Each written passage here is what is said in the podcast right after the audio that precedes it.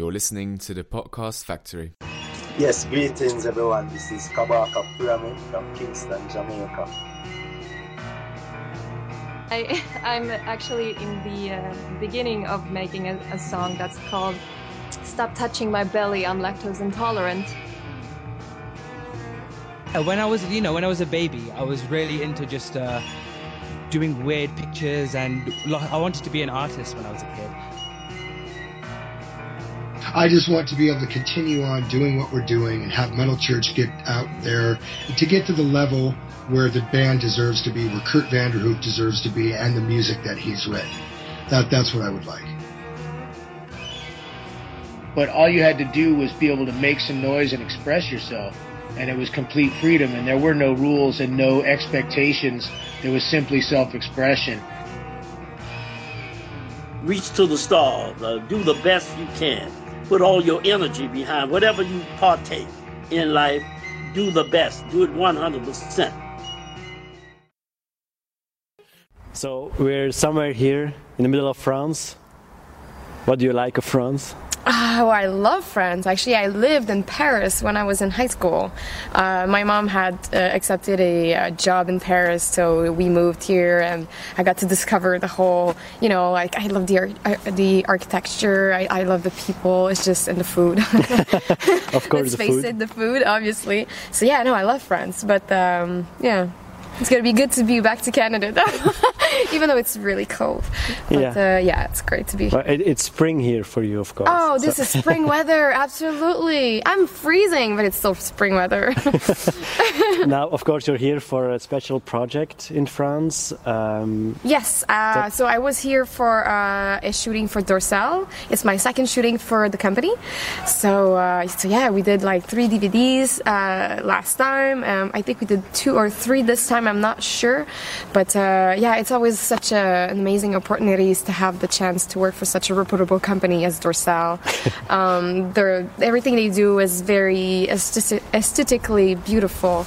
Um, so yeah, I really count myself extremely lucky to just being able to live all this.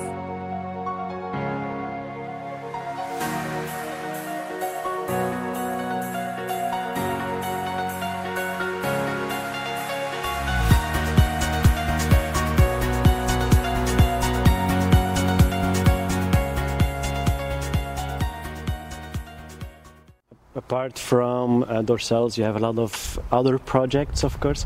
Um, for example, your food project. Yeah, I if have I can my say food project. You love food. absolutely. well, zestyanspicy.com is uh, my food blog. Uh, on the more naughty side, well, there's basically my website. Clearly, um, it's been 11 years, so arielrebel.com is my website. And um, if not, there's a free blog which is called Rebel Mayhem, uh, which is getting a whole redesign, revamp, and everything like that. So uh, by the time actually you're listening to this, the the blog should be like back on track. But uh, I'm doing like a lot of things at the same time. Like either it's web designing, I'm taking care of uh, the career of one of uh, my friend, Melody Kush. Uh, we're launching her own uh, website in about a, uh, a month. Uh, beside that, I'm working on a software. Um, I'm doing like a lot of A lot things, of like, you things, cooking yeah. shows. Uh, right, I'm writing two books. I'm writing a memoir, and I'm writing my first cookbook. Um, this Okay. won't be launched in the next year, so like just don't wait for So it. don't wait for it. But yeah. uh, yeah, this is. Uh, I like to keep myself busy, so yeah.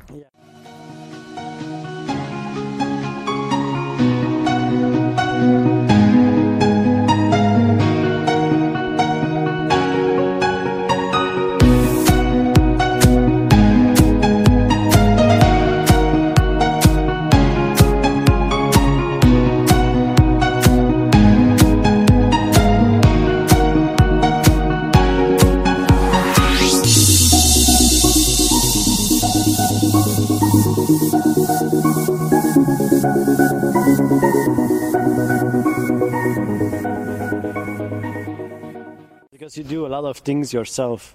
Because you- Absolutely, I I'm, think people think you you cloned yourself or something? no, I do not. But dude, if I had one, I would I would put that girl on the webcam and just like you're not moving from there. But uh, no, honestly, it's just um, I'm, I'm a creative soul. I I need to touch different things. I need to do different things to just keep me interested all the time.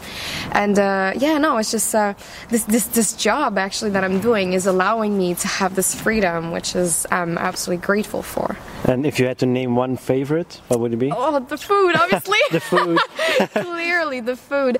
Um, I love my modeling job. It's just it's been 11 years, so you know. Yeah. It gets a little old at some point, but I, I still love it as much. But the, the food is like brand new for me. So shooting models, shooting food, and everything like that, like the whole photography part and Yeah. uh, recipe building and everything. That's uh, and looking at people eating And- my and- food and being like, mmm, it's so delicious. you know, that's like that's like my little reward there. Uh, and do you get any inspirations? You know, like the local cuisine here in. Uh, I do take a little. Well, actually, I've been taking notes since I've been Ah. coming here. Uh, yeah, there's a lot of things that I've been uh, taking from uh, a few of my travels. Um, a lot of my friends also are from very various part of the world, so like they give me tips and stuff like that. So yeah, I inspire Different myself from pretty much and- exactly. Um, they like I inspire myself from pretty much uh, everything. Actually. And the sun shine brilliant. When I see you smile, I remember the last year. So what you gonna feel for me this year? I'm going to really do what's I seen the best. Just give me a reason to change everything. Just give me a kiss and I'll go and sing. Cause nothing gonna break my life for you. You're nothing's gonna break all you. If I had to live this summer without you, the days will be no hard dangerous. Come back to summer. Come back to summer. Now, what's the favorite part of your daily routine? Ooh. Sleeping, perhaps. Um, Yeah, the- I was about to say I was like sleeping, absolutely sleeping. Um, no, I just um, I, I like to take my tea in the morning, uh, cuddling with my uh, my boyfriend and my dog, and like you know, like relax stuff. Or yeah, like the taking a- dog has has a is a big hit, of course, on, on Twitter. And, uh, Yeah, well, it's a, it's a dachshund, so it's actually a pretty big dash. He's like it's 22 pounds, so like compared to like most of the dachshunds I've seen, which are very frail and like small little back and everything, like Spunky is actually like he's massive. He's like a I call him my little tank. and, and is he Yeah. going to get his own website too? No, any, any of the projects? I thought about some point um, making a blog for him and everything, but I think I'm gonna do like an Instagram. Like I've been following all these dachshunds on Instagram. They're like they're so cute. but I think perhaps with a GoPro and uh, the dog, you know. I know it has to be like extremely artistic. Oh, Like yeah, I need some course. depth to feel. You know, I'm a 1.2, 1.8 type of person. So yeah, like I would just like shoot him with the perfect depth, or like maybe like a fish eye, so his nose looks like super big or stuff like that. that can always be fun. Yeah, yeah, yeah.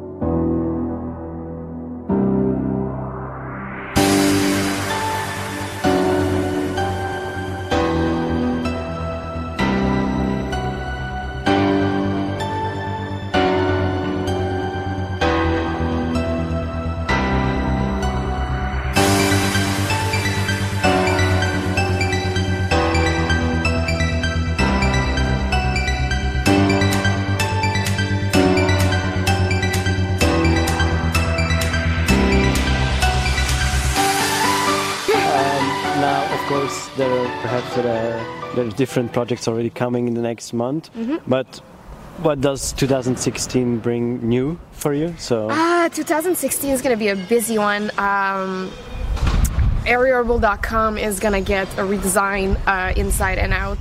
Uh, Melody's website is going to be launched. Uh, hopefully, my first cookbook's also going to be published. I'm going self-published for the first one. Um, just you know, show what I can do and try stuff. and uh, yeah, so it's it's going to be mostly um, mostly on the on the cookbook uh, side and the website. And hopefully, by the end of this year, my software is going to be done designing. So by mid uh, 2017, it's actually out. And any word? No, on, I can't. Nothing, no, I nothing? can't. But it's uh, it's something very. Uh, useful. For yeah, it's gonna be something very useful that I'm gonna be using myself, Okay. and uh, that it basically I'm gonna give to the industry as uh, it's my And it- it's my on- gift to the industry. It's basically everything I wish I was using, and I'm just giving it. Okay. Yeah. So also available on iPhone and Android. Oh, it's going to be available on a, a lot of uh, platforms. There's going to be actually an application that's going to link you to it. Ah, okay. Um, so yeah. W- once it's out, we'll definitely do another interview Yeah. to like, you know, because right now I'm being like super vague, but I'm doing it on purpose. Okay. But uh, yeah.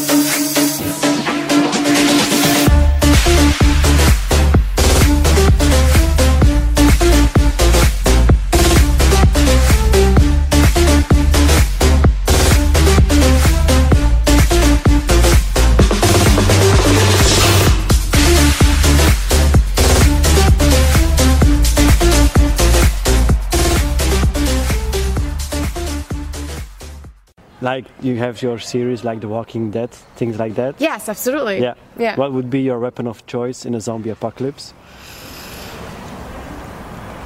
Uh, I would go get a tank so I can smush them all. Where would you get the the fuel? okay, okay, okay. So, okay, thinking there's no fuels or stuff like that, Yeah. I would probably find like a katana. Yeah. So, like, I would go like samurai on them and like just, you know, going Yeah. crazy. So you, Yeah. love the personage, uh, the person in, in the series. Yes, oh yes, yeah, yeah, yeah, absolutely. Yeah, Your absolute favorite, or perhaps Um, Rick? favorites. Well, I kind of like her personality. Sometimes I think she's a little like, you know, she's very reserved, but I can understand like thinking Yeah. of like what happened to her and like what kind of person she was and everything. But uh, yeah, no, like I would totally go samurai. I would. I loved when she had the two like, you know, she removed the jaw Yeah. and the, the thing and. And she was walking around. yeah, like it's like their, her, her pet, Yeah. her pet zombie. So yeah, I would probably do that. okay. Now, um, is there anything you'd love to say to your fans as a closure of the interview? Uh, well, first of all, I love them so much. Seriously, um, it's it's funny because every time somebody's asking me like, "Is there anything you want to do to this fan?" There's just so many things that I wish I could say to my fans on a daily basis, and hence why there's Twitter. Um, you can follow me on Twitter and Instagram at Ariel Rebel. Um, like, don't hesitate to talk to me. Um, just know that I'm extremely grateful for like basically everything that's been happening in my life in the last 11 years because I wouldn't be here if it wasn't for my fans. I owe them basically everything, uh, my freedom, ev- everything. So it's just, yeah, I'm just, thank you. thank you for making my life so fun.